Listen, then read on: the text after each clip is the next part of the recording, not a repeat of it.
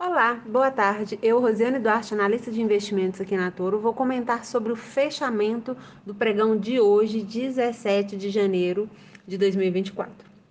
Tivemos então uh, no mercado financeiro aí a divulgação de dados do PIB chinês, que foi uma alta né, de 5,2%, tanto no quarto trimestre de 2023 e no acumulado. É, então, com esses dados, o mercado ele não se animou tanto ali com esses números é, mostrando uma fraca recuperação. É, então, o mercado viu esses dados ainda ruins para a economia do país asiático, principalmente com a crise imobiliária persistindo e uma demanda mais fraca.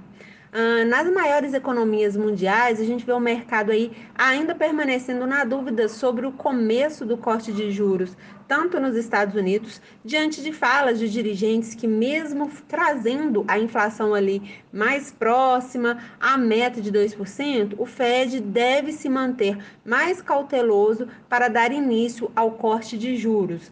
Uh, quanto na zona do euro, podemos observar falas mais duras também nos últimos dias, o que levou o mercado a frear ali o, o otimismo né, nesse corte de juros também na Europa.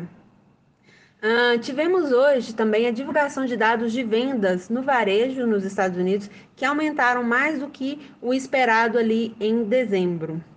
Quando a gente olha as bolsas americanas, elas trabalham é, é, majoritariamente no campo negativo, Dow Jones com 0,5, uh, S&P 0,86 e Nasdaq 1,18, todas em queda. Olhando para as bolsas alemã, da Inglaterra e da França, também operam no campo negativo. Os títulos, né? Já quando a gente observa os títulos americanos de 10 anos, eles saíram da mínima hoje, uma cotação em 4,3 a taxa e chegou a 4,12. Nesse momento, o título está sendo negociado a 4,11%.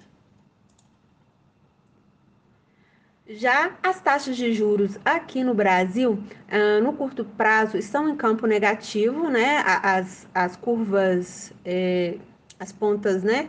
Curtas e as pontas longas estão no campo positivo. Já o nosso índice, o Ibovespa, ele opera no campo negativo, né? De 0,62%, com essa percepção aí das bolsas tanto americanas, mundiais, as bolsas europeias como um todo em geral. E a moeda americana, ela trabalha aqui em ligeira estabilidade de 0,08%, mas chegou aí na sua cotação mínima, a máxima variar em torno de 30 pontos. Nesse momento, a moeda está sendo cotada a 4 e 4,940.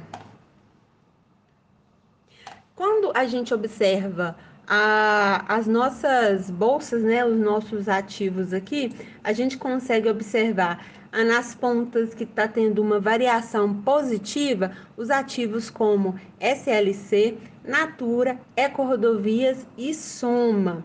E na ponta negativa, a gente tem ali 3R, Rap Vida, BR Foods e Açaí. Então, esses foram os principais destaques do pregão de hoje. Tenham todos uma boa tarde.